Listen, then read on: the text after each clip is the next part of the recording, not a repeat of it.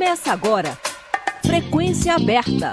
A UFG, Goiás, o Brasil e o mundo, na sua sintonia universitária.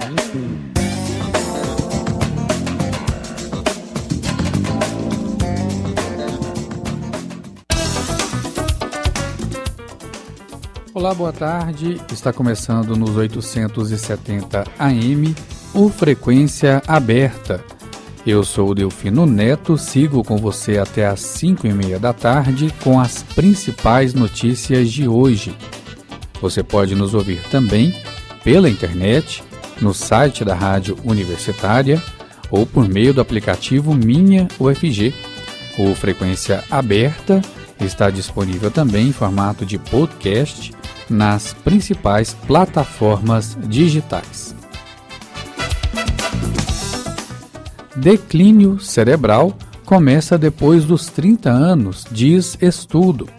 Um estudo recente publicado na revista Nature Neuroscience mostra que o nosso cérebro declina mais tarde do que se pensava. Pesquisadores da Universidade Medical Center é, descobriram que em vez de depois do 25º ano de vida, que era o que se pensava anteriormente, esse processo acontece quando estamos entre os 30 e os 40 anos de idade. A equipe chegou a essa conclusão por meio de medições precisas usando uma grade de 60 a 100 eletrodos que podem medir a atividade cerebral que alguns pacientes com epilepsia colocam em seu cérebro, sob o crânio, em preparação para cirurgia de epilepsia.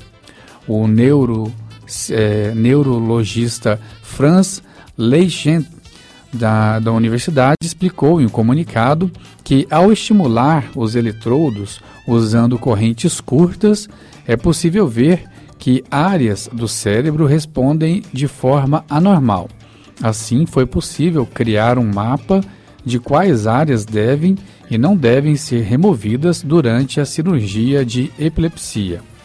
Ainda segundo o pesquisador, esse tipo de tecnologia pode ser usado para mapear um cérebro humano saudável e foi isso que eles fizeram, chegando à conclusão de que em vez dos 25 anos, a degeneração cerebral começa de fato entre os 30 e 40 anos de idade. O Sindicato dos Professores de Goiás vai à justiça contra a perseguição proposta pelo deputado federal Gustavo Gaia. O Sindicato dos Professores aqui do Estado deve tomar medidas legais contra o deputado federal eleito por Goiás Gustavo Gaia, do PL. A categoria acusa o parlamentar de perseguição após o lançamento de site para que pais denunciem o que ele chama de doutrinação ideológica. Em nota, o sindicato afirma que não aceitará qualquer tentativa de perseguição à honra e à imagem dos professores. Além disso, vai buscar ações cabíveis para coibir o deputado e seus seguidores de ameaçar e difamar qualquer profissional da educação que esteja apenas exercendo o seu trabalho diário. O deputado bolsonarista promoveu o primeiro seminário sobre doutrinação ideológica no ensino, ao lado de outros parlamentares de extrema direita, como Nicolas Ferreira, que também é do PL. A intenção, segundo eles, era, abre aspas, conscientizar pais, alunos e professores sobre a existência e os riscos da ideologização esquerdo-marxista que ocorre em várias salas de aulas no país. Fecha aspas. A alegação do político, entretanto, é contestada pelo sindicato, que reforça não haver doutrinação em salas de aula. No ano passado, um professor de uma escola particular aqui de Goiânia foi demitido após aplicar uma lista de exercícios com charge que critica a violência policial para alunos do ensino médio. O desligamento ocorreu depois que o então blogueiro bolsonarista Gustavo Gayer expôs o documento em rede social, alegando que o profissional fazia uma doutrinação durante o ensino. Alunos da instituição de ensino usaram o intervalo das aulas para protestar contra a demissão do professor em apoio aí ao educador. O próprio autor da charge, André Damer, defendeu o professor nas redes sociais. O colégio Visão não sabe, mas meu trabalho aparece com frequência em concursos públicos e vestibulares. Em 2011, um dos meus quadrinhos foi tema de redação do Enem, publicou o autor na época. Em resposta, o Colégio Visão respondeu que a escola possui um código de conduta que veda manifestações políticas, partidárias ou ideológicas em ambiente escolar. A direção do colégio mantém um canal de diálogo aberto com alunos e familiares, sempre pautando suas ações no código de conduta. 5 horas 6 minutos, o Sindicato dos Trabalhadores em Educação de Goiás, o Sintego, rejeitou a proposta da Prefeitura de Goiânia de pagar o reajuste do piso nacional do magistério parcelado em três vezes e também uma segunda proposta parcelado em duas vezes. A decisão foi tomada em uma assembleia da Rede Municipal de Educação em Goiânia realizada nesta sexta-feira, dia 24, no CEPAL do Setor Sul. Ainda em relação ao piso nacional da educação, a base anterior era de R$ 3.845 para uma carga horária de 40 horas por semana, sendo um reajuste de 33,2%. Na capital, o valor está em R$ 4.160,41. Por isso, o acréscimo é de 14,9%. O novo salário é de R$ 4.420. Na proposta inicial do secretário de Educação Wellington Bessa, o parcelamento ficaria da seguinte forma: 5% em maio, 5% em setembro e 4,94% em novembro. A categoria negou e o titular da pasta apresentou a possibilidade de pagamento em duas parcelas, sendo a primeira em maio, 7,5%, e a segunda em outubro, 7,45%. Essa também foi negada. Vale ressaltar que o piso salarial é definido pelo governo federal, mas os salários da educação básica são pagos pelas prefeituras e pelos governos estaduais.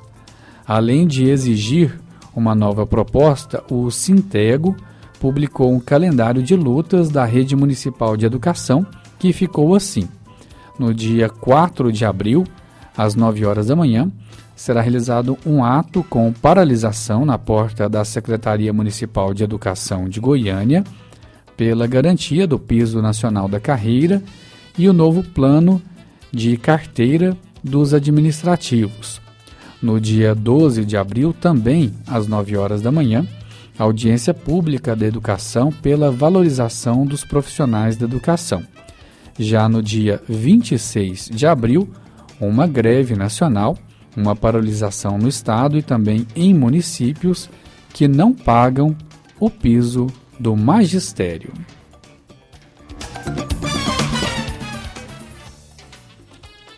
Dilma Rousseff é eleita presidenta do Banco dos BRICS até 2025.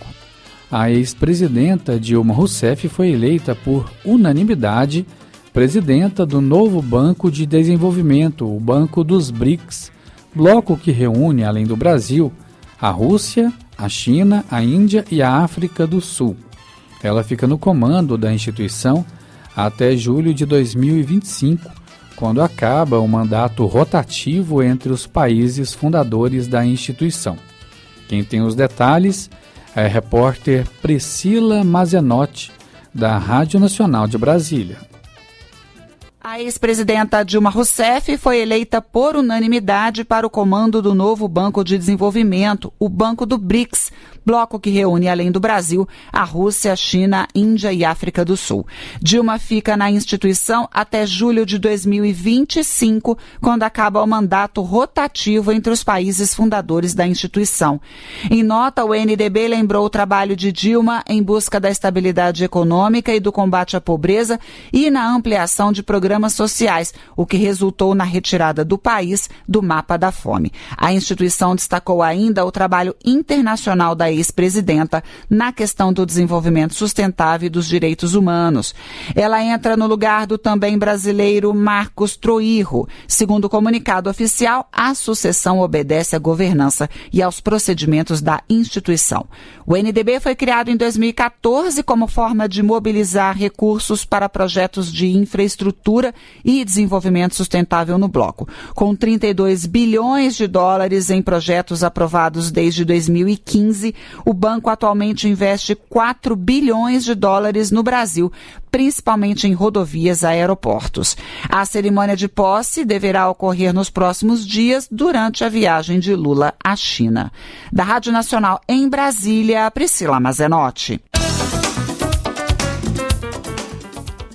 Jair Bolsonaro, do PL, deve desembarcar no Brasil vindo dos Estados Unidos no dia 30 de março, quinta-feira da semana que vem.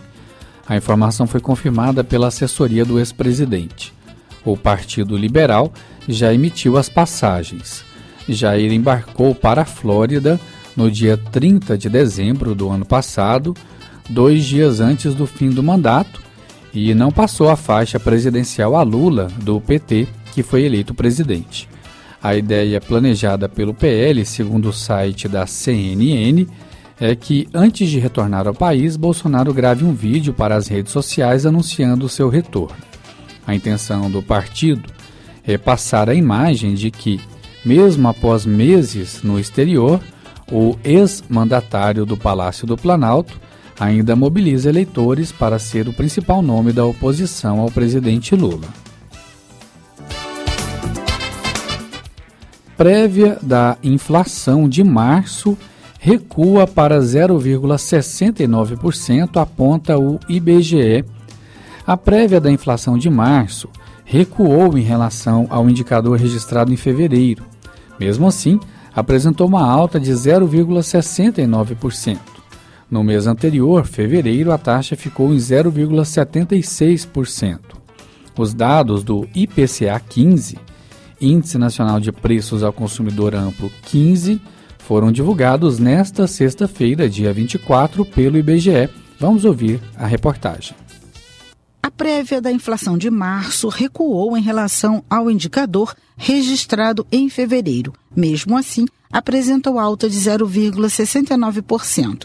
No mês anterior, a taxa ficou em 0,76%. Em março, oito dos nove itens pesquisados tiveram alta e o transportes foi o que mais contribuiu para o resultado, com alta de 1,5%. Os dados do IPCA 15, o Índice Nacional de Preços ao Consumidor Amplo 15, divulgado nesta sexta-feira pelo IBGE, apontam que o aumento no preço dos combustíveis foi o vilão para a alta da prévia. Somente a gasolina subiu 5,76% e o etanol 1,96%. Saúde e cuidados pessoais foi o segundo grupo com a maior contribuição para a prévia da inflação em março. Nesse caso, os preços dos perfumes foram os que mais subiram, 5,88%. Depois vieram os artigos de maquiagem, sabonetes e produtos para cabelo. O item plano de saúde variou 1,20%, continuando a incorporar as frações mensais dos reajustes dos planos novos e antigos para o ciclo de 2022 a 2023. Vale destacar que no grupo habitação, o principal fator para a alta de 0,81% foi a energia elétrica residencial, que subiu 2,85%. Somente no Rio de Janeiro ocorreram reajustes de 7,49% e 6% nas duas concessionárias pesquisadas. Alimentação e bebidas também registraram inflação de 0,20%, mas com taxa menor que na prévia de fevereiro, que foi de 0,39%. Artigos de residência foi o único item de despesa com deflação de menos 0,18%. Nos três primeiros meses deste ano, a prévia da inflação medida pelo IPCA-E acumula alta de 2,01%, menor do que os 2,54% registrados no mesmo período do ano passado. Nos últimos 12 meses, a variação do IPCA 15 foi de 5,36%, abaixo dos 5,63% observados nos 12 meses imediatamente anteriores. Em março de 2022, a taxa foi de 0,95%. Da Rádio Nacional no Rio de Janeiro, Cristiane Ribeiro. 5 horas 16 minutos, a gente faz o um intervalo e volta já. O Frequência Aberta volta já.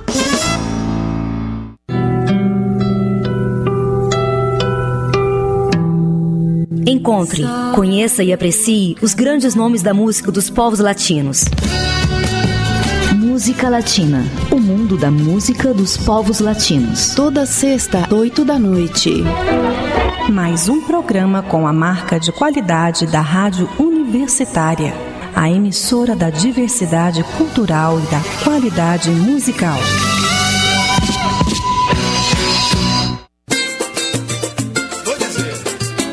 Todo sábado e domingo, a Rádio Universitária sacode o seu rádio e traz o melhor do samba e pagode. Sintonia do Samba, as vertentes do samba e pagode, fazendo o seu final de semana ainda mais animado. Vem com a gente, sábado ao meio-dia e reprise no domingo, no mesmo horário. Estamos apresentando Frequência Aberta.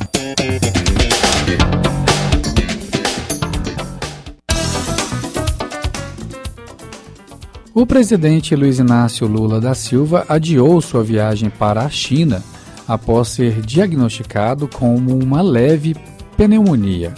A informação foi dada pelo próprio Lula em suas redes sociais. O presidente passou por exames no Hospital Sírio-Libanês, em Brasília, na noite desta quinta-feira.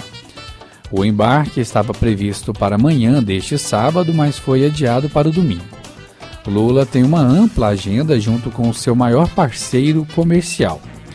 Entre discussões sobre mudanças climáticas, a busca por mais investimentos dos chineses e a visita reforça laços estratégicos em meio à escalada da tensão entre Pequim e Washington, onde o mandatário brasileiro se encontrou no último mês com o presidente dos Estados Unidos, Joe Biden. Governo federal oficializa reajuste de 9% para o funcionalismo federal. O governo federal assinou nesta sexta-feira, dia 24, acordo que concede reajuste linear de 9% aos funcionários públicos federais e de 43,6% no auxílio alimentação, que passa de 458 reais para 658 reais um aumento de 200 reais aí no auxílio alimentação. Negociado com entidades representativas dos servidores, os novos, valor, os novos valores representarão investimento de 11,2 bilhões de reais. A ministra da Gestão e da Inovação em Serviços Públicos do Brasil, Esther Dueck, celebrou o fato de o acordo ter sido um dos mais céleres da história do funcionalismo público e reconheceu a urgência dele. Ela explicou a necessidade de aprovação de um projeto de lei para oficializar os 9%, porque haverá necessidade de uma mudança da rubrica na lei orçamentária e assinou uma portaria que concede o aumento do auxílio alimentação. Ela afirmou que já há negociação em curso para que a lei seja aprovada no Congresso Nacional e a ideia é de que o novo valor seja pago a partir de maio titular da Secretaria-Geral da Presidência, o ministro Márcio Macedo elogiou a maturidade da relação entre o governo e as entidades que representam servidores em estabelecer um diálogo sincero e transparente. Segundo ele, depois de seis anos, o acordo é um símbolo de um novo tempo e de um novo momento que vai exigir criatividade e paciência no diálogo para reconstruir. Também presente na cerimônia, a ministra da Saúde, Nízia Trindade, avaliou o dia como histórico, por não marcar não só o resultado de uma negociação num contexto de dificuldade, mas aponta para um futuro melhor para trabalhadores e trabalhadoras. Representantes de diferentes entidades que representam o funcionalismo público federal celebraram a reabertura de um canal oficial de diálogo com o governo federal para discutir a recomposição salarial e medidas de valorização do serviço público. A mesa permanente de negociação, que analisa essas demandas, foi criada pelo primeiro governo Lula em 2003 e interrompida com a saída da presidente Dilma Rousseff em 2016. Ao longo dos 14 anos, foi utilizada e houve 173 e houve 175 termos de acordo que be beneficiaram 1 milhão e 200 mil servidores públicos federais ativos, aposentados e pensionistas. A volta do diálogo foi determinação do presidente Lula no início do mandato. O secretário de Gestão de Pessoas e Relações de Trabalho, Sérgio Mendonça, disse que o resultado celebrado nesta sexta-feira foi bom e o acordo foi possível depois de três rodadas de negociação. Receita Federal abre hoje consulta a lote residual de restituição do imposto de renda. Atenção aos contribuintes que caíram na malha fina e já acertaram as contas com o fisco. A Receita Federal liberou nesta sexta-feira a consulta ao lote residual de restituição do imposto de renda no mês de março. Informações com o repórter Lucas Por Deus, Lucas Por Deus Leão da Rádio Nacional de Brasília. Atenção, contribuintes que caíram na malha fina e já acertaram as contas com o leão. A Receita Federal liberou nesta sexta-feira a consulta ao lote residual da restituição do imposto de renda do mês de março. Para saber se o seu nome está na lista, basta acessar a página gov.br barra Receita Federal ou fazer a consulta no aplicativo da Receita Federal. Para tablets e smartphones. O pagamento será feito em 31 de março, na conta bancária que foi informada na declaração do imposto de renda. Se por algum motivo a restituição não for depositada, os valores ficarão disponíveis para resgate por até um ano no Banco do Brasil. Da Rádio Nacional em Brasília, Lucas Por Deus Leon. A visita do rei Charles III à França, programada para os próximos dias, foi adiada, a pedido do governo francês, na manhã desta sexta-feira. De acordo com o Palácio do Eliseu, sede do governo francês, a decisão foi tomada em conjunto com o governo britânico. Ela se dá depois do anúncio por parte dos sindicatos de que a próxima terça-feira terá mais mobilizações nacionais contra a reforma da Previdência no país. O monarca britânico ainda estaria na França na data das manifestações. A defesa do ex-presidente Jair Bolsonaro, do PL, entregou as joias dadas pelo governo saudita na manhã desta sexta-feira. Os itens entregues incluem um relógio, caneta e abotoaduras e um tipo de rosário, avaliados em 500 mil reais. A entrega das joias foi feita em uma agência da Caixa Econômica Federal na Asa Sul, em Brasília. Na quinta-feira, o Tribunal de Contas da União, TCU, tinha decidido que o estojo recebido pelo ex-presidente de presente do governo saudita deveria ser entregue ao banco público. Já as armas que ele recebeu dos, dos Emirados Árabes serão devolvidas pela serão devolvidas à Polícia Federal, que passará a custodiá-las. Todos os objetos deveriam ter sido entregues em, devem ter sido entregues em cinco dias. A defesa de Bolsonaro aguarda a expedição de uma guia de transporte por parte do Exército que deve sair ainda esta sexta-feira.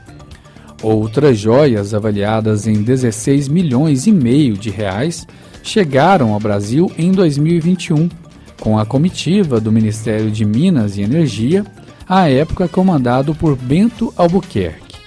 Os acessórios foram transportados na mochila de um militar, então assessor do ministro, que teria tentado se utilizar do cargo para liberar as joias. As joias seriam um presente do governo da Arábia Saudita para a ex-primeira-dama Michele Bolsonaro. Apreendidas na chegada da comitiva no aeroporto de Guarulhos por agentes da Receita Federal, as joias, contudo, não foram declaradas como presentes para o Estado brasileiro. Hoje é o Dia Mundial de Combate à Tuberculose e o Brasil intensifica os diagnósticos da doença nessa data tão importante. O repórter estagiário Vinícius Pimentel traz as informações.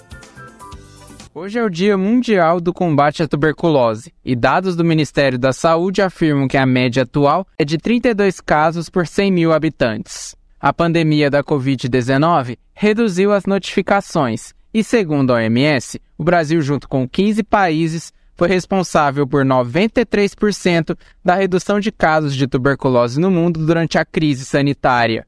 Com a flexibilização das medidas de segurança contra a Covid, o Brasil intensifica os esforços para combater a doença, fortalecendo o diagnóstico e adotando outras estratégias. De acordo com o Ministério da Saúde, o objetivo da intensificação é chegar a menos de 10 casos por 100 mil habitantes, além de reduzir para menos de 230 óbitos até 2035. A tuberculose é transmitida pelo bacilo de Koch e tem como principais sintomas febre, tosse, produção de catarro, dor no peito e emagrecimento. A pessoa que sentir algum desses sintomas deve procurar um médico para iniciar o tratamento de forma imediata. A OMS destaca que o bacilo da tuberculose é o segundo transmissor de doença mais mortal do mundo, perdendo apenas para o novo coronavírus. Tal transmissor afeta os pulmões, comprometendo a capacidade respiratória e aumentando as chances de contágio pela tosse e pelo espirro. O Dia Mundial do Combate à Tuberculose foi criado pela OMS no ano de 1982, em comemoração aos 100 anos da descoberta da doença, em 1882, pelo médico Robert Koch.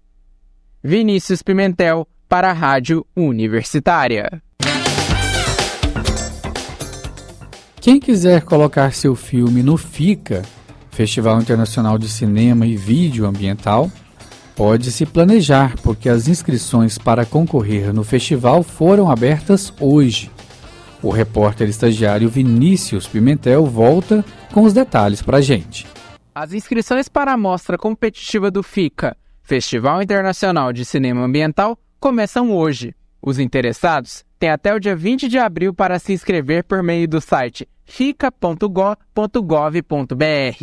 Os filmes serão avaliados por uma comissão de membros aprovados em edital público e selecionados nas seguintes categorias: curta-metragem com duração de até 30 minutos, média-metragem com mais de 30 e menos de 70 minutos e longa-metragem com mais de 70 minutos. A lista dos filmes selecionados será divulgada no site do festival no dia 8 de maio. O FICA, Festival Internacional de Cinema Ambiental, acontece anualmente e 2023 marca a 24ª edição do evento, que será entre os dias 13 e 18 de junho. De acordo com a Secult, Secretaria Estadual de Cultura, o objetivo desta edição do festival é destinar mais de 360 mil reais aos produtores de audiovisual. Cada longa-metragem exibido receberá 4 mil reais e cada curta vai receber 3 mil reais por exibição. Além do que já foi mencionado, o FICA também possui o objetivo de preservar a memória e a continuação do evento como política pública da cidade de Goiás. Vinícius Pimentel, para a Rádio Universitária. E com essa informação nós encerramos o Frequência Aberta. A produção é do Departamento de Jornalismo da Rádio Universitária, na técnica Murilo Cavalcante. A todos uma boa tarde, obrigado pela audiência e até a próxima.